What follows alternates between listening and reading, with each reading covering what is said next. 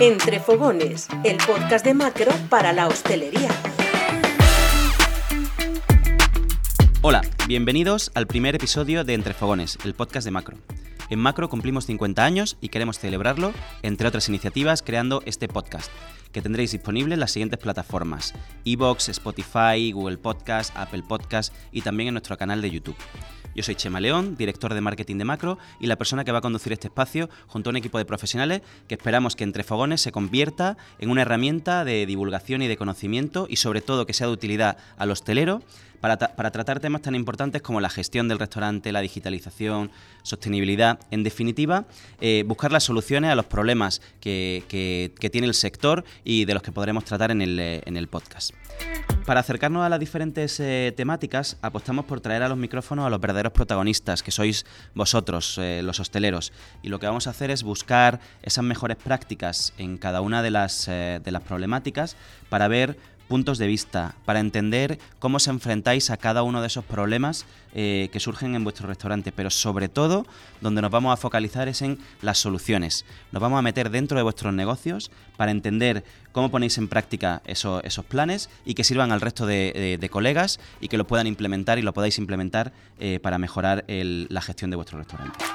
En el primer episodio vamos a contar con Íñigo Lavado. Es alguien eh, muy especial para Macro porque llevamos muchos años trabajando con él y precisamente una de las cosas que, eh, hizo que nos fijáramos en Íñigo es eh, cómo cuida la gestión en su restaurante y cómo la, mira al detalle y por eso nos parecía interesante traer a Íñigo a este primer episodio sobre gestión de restauración eh, porque ahora mismo existen muchos, numerosos factores como la volatilidad de las materias primas, la inflación que sufrimos o incluso el problema que tenemos de recursos humanos para intentar buscar las herramientas necesarias en este podcast para conseguir la mejor rentabilidad dentro de vuestro restaurante. Con lo cual, hoy vamos a tener a Íñigo Lavado, que es propietario del restaurante Íñigo Lavado en Irún, pero también vamos a poder escuchar a otros profesionales como Manel Morillo, Marta Cebrián y otros compañeros del sector que nos van a acercar este, este tema.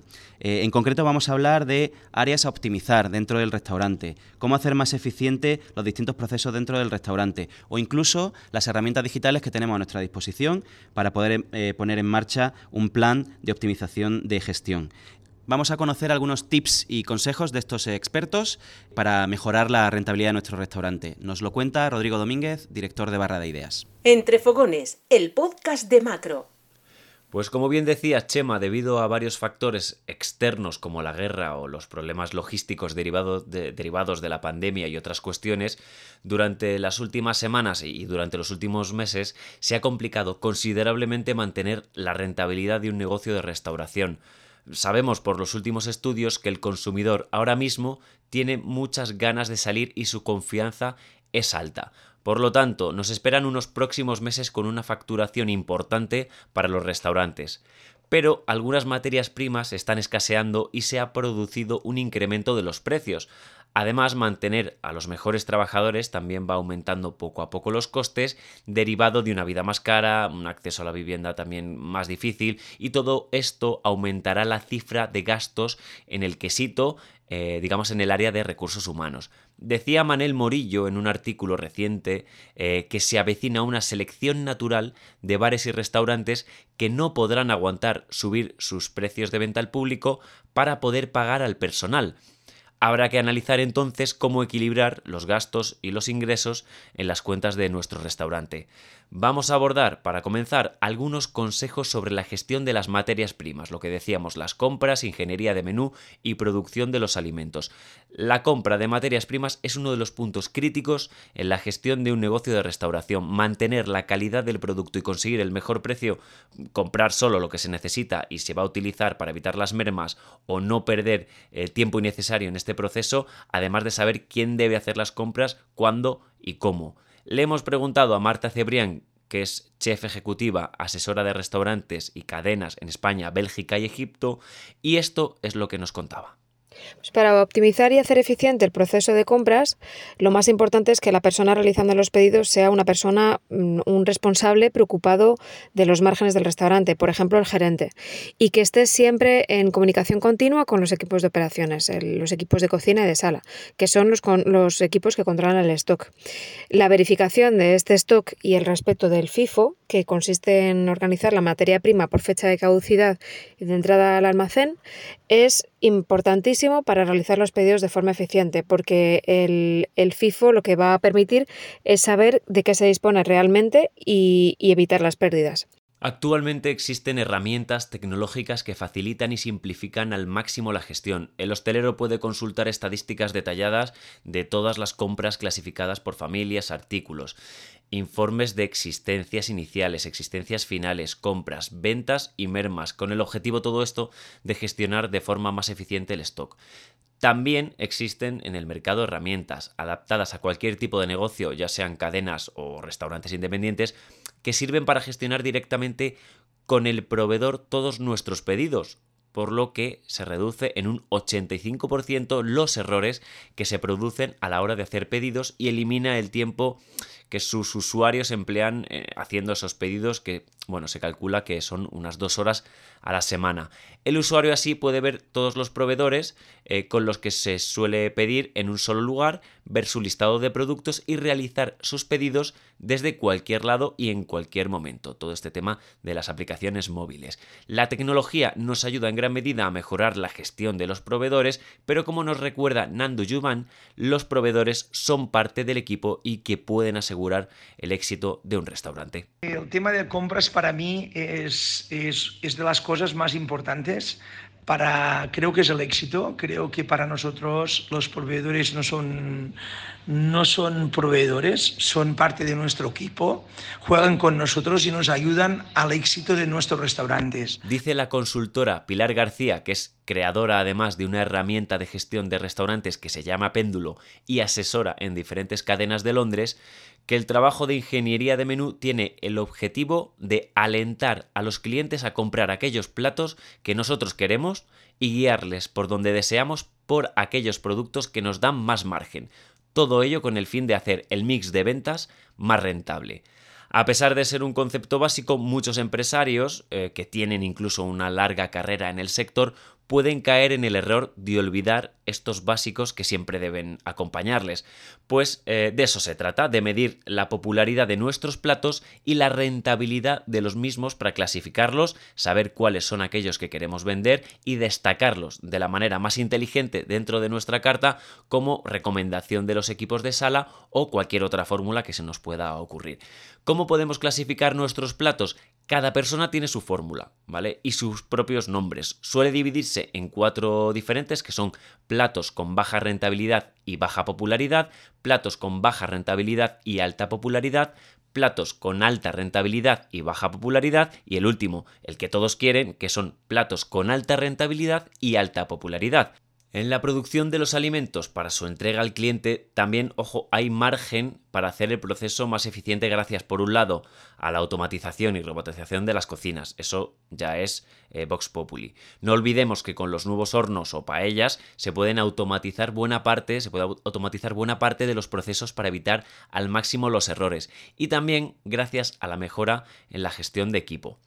Para alcanzar una producción excelente es necesario haber realizado un trabajo previo muy importante de diseño e implementación de las fichas de producción y presentación de cada plato.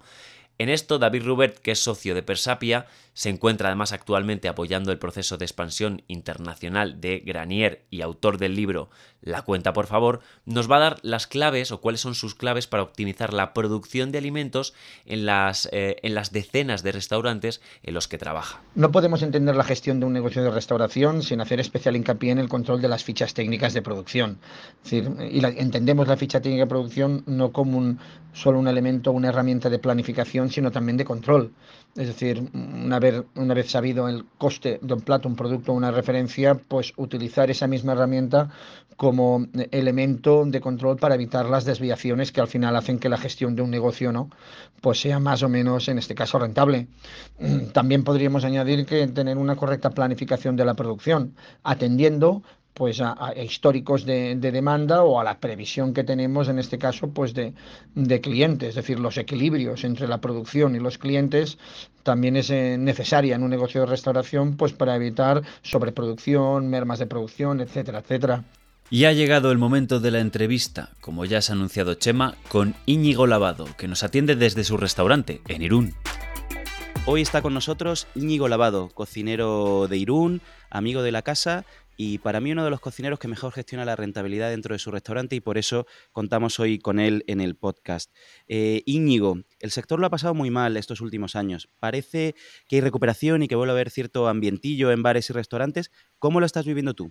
Hola Chema, eh, la verdad que sí, que el sector lo ha pasado muy mal y eso, eso es así. Sí es verdad que yo creo que estamos notando cierta, cierta alegría y ciertas ganas otra vez de volver a juntarse y de cierta normalidad pero ya sabes que a mí me suele gustar hacer lecturas positivas y sí es verdad que, en todo este tiempo pues han nacido un montón de iniciativas que en este caso nosotros pusimos en marcha y muchos otros hosteleros, como puede ser el takeaway y el delivery y mm, yo creo que es algo que no solo ha venido para quedarse, sino que nos ha permitido estar mucho más cerca de nuestros clientes y a través de ello poder fidelizarles. Y ahora solo queda pues que, volvamos a poder tener eventos, que, que ya pues estemos más relajados y, y bueno, esta sensación que todos creemos que, viene, pues se produzca y, suceda, ¿no? Yo la verdad que estoy ilusionado.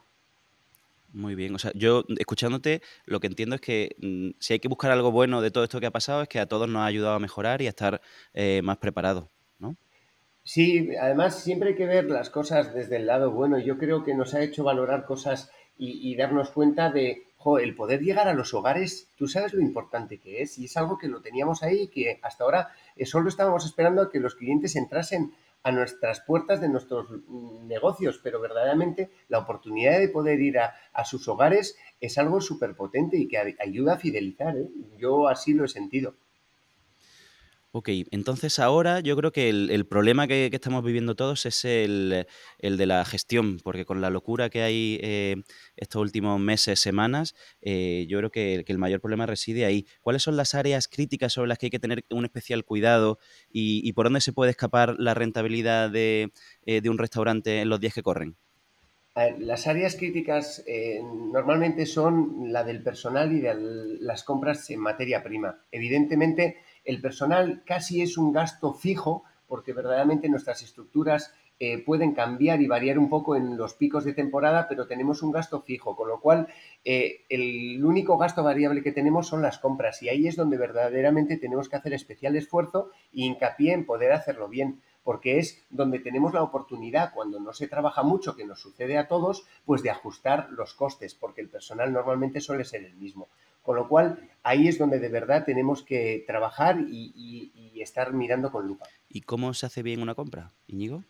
Bueno, una compra se hace bien eh, de la siguiente forma. Normalmente teniendo buenos partners y, teniendo eh, proveedores que te permitan eh, reducir tus stocks, porque en cierta medida sobre todo cuando no tienes dinero, eh, eres consciente que el dinero cuesta dinero, con lo cual cuanto menos dinero tengas inmovilizado en tu negocio, mucho mejor. Y eso es algo muy importante que, para nuestros proveedores pues nos tienen que poder facilitar y que también nuestros proveedores, aunque pueda parecer algo inconcluyente, nos permitan comprar lo justo, que es algo que, solo te lo dan, pues en este caso, pues eh, proveedores que, que trabajan contigo y te dan la confianza de, ser tu almacén y de ayudarte a organizar y, controlar mucho mejor tu negocio.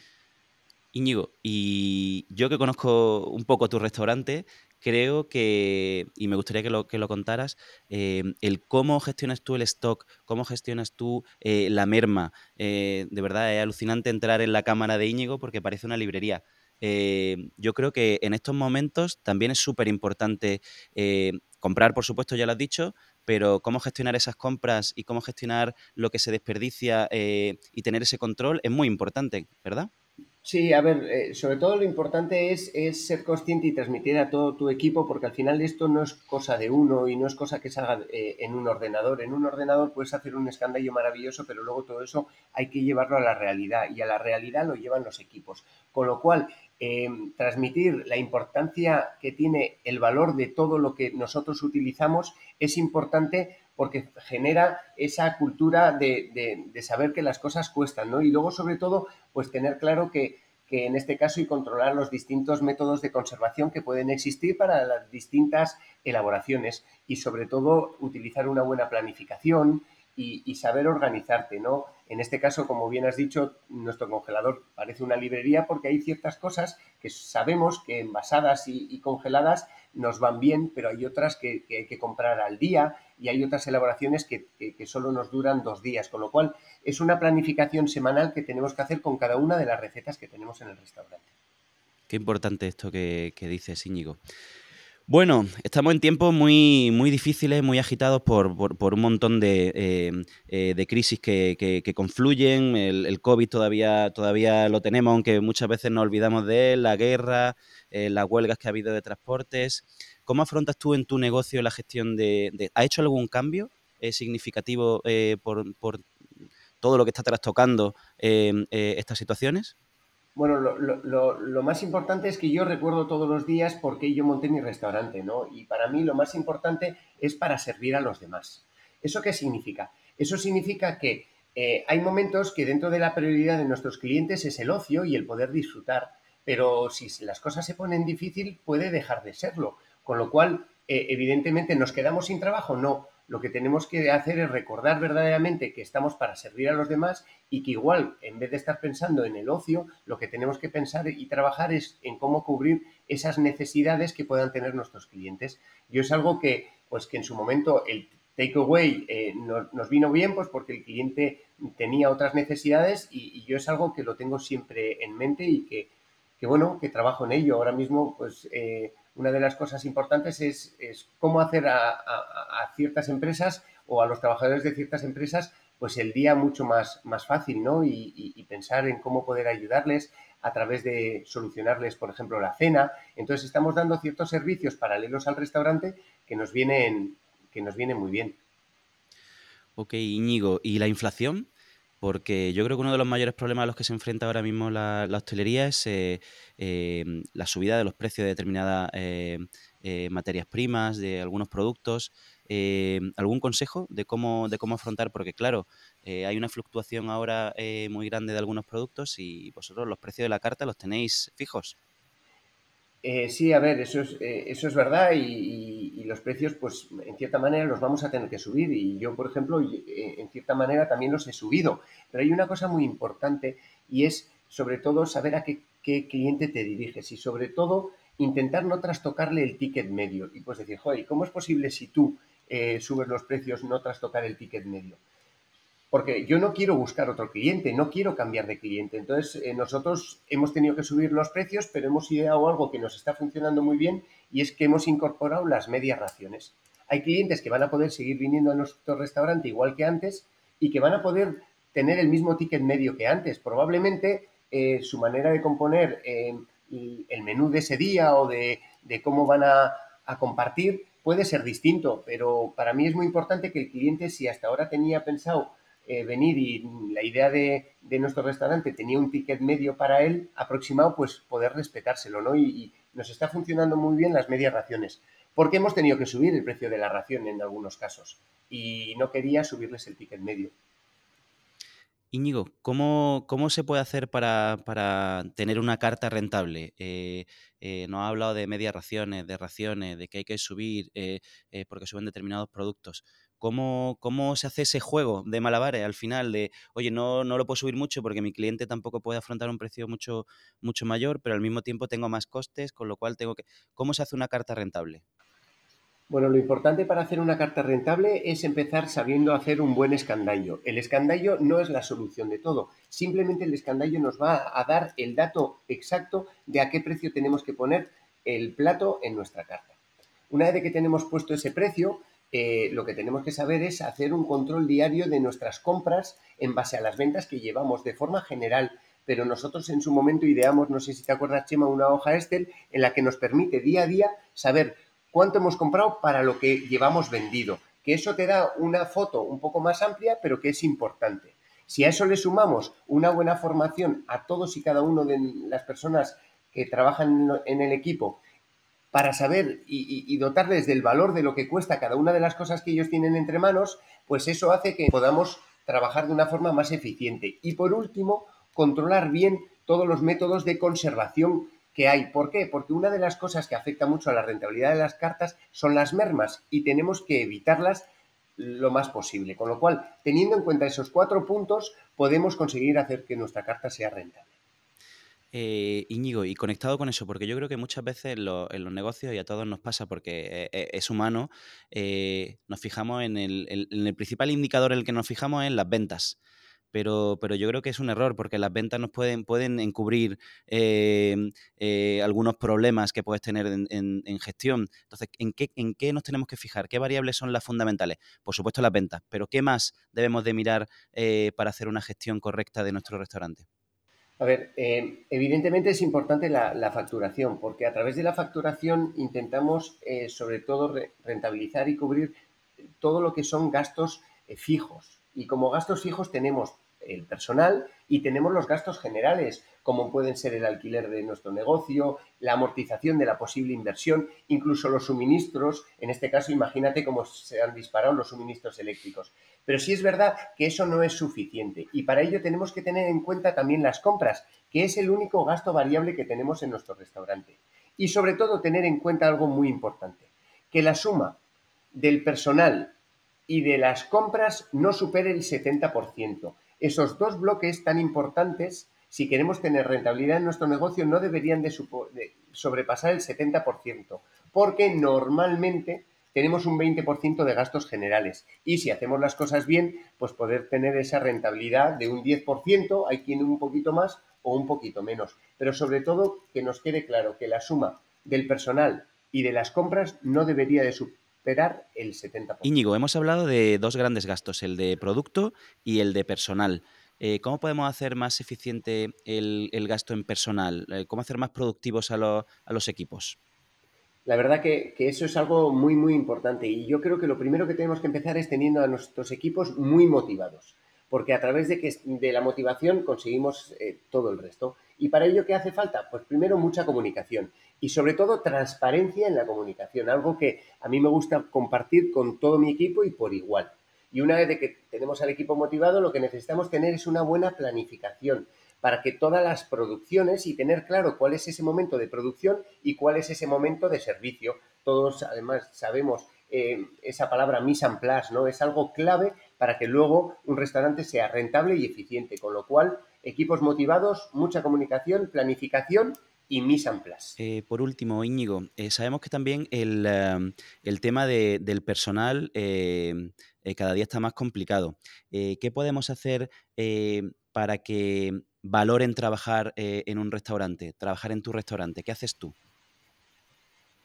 Pues primero lo más importante es invertir mucho tiempo en mi equipo. Yo siempre he creído que que mi equipo es quien me permite em, y quien materializa todas mis ideas e ilusiones, que sin ellos no sería capaz de hacerlo. Con lo cual, cuanto más tiempo inviertas en tu equipo, más te viene de vuelta. Y eso es algo que hay que tener eh, claro. Y luego hay algo cuando has hablado de talento. Hay que tener claro una cosa, porque muchas veces se habla, ¿hay talento, hay menos talento? No. Lo importante es que el talento elige. Y eso es algo que yo siempre he tenido claro. Si una empresa tiene talento, tú podrás elegir a las personas que quieras que trabajen contigo. Y si una persona tiene talento, es ella quien elige también en qué empresa quiere trabajar o no. Con lo cual, talento hay y habrá siempre, pero sobre todo tener claro que el talento es quien elige. Bueno, Íñigo, muchas gracias eh, por tu colaboración en el, en el podcast. Espero que sea de mucha ayuda para todos los que nos escuchen y un fuerte abrazo. Gracias a vosotros. La verdad que si a través de estas conversaciones somos capaces de ayudar a compañeros, será todo un honor. Así que muchísimas gracias por confiar en mí.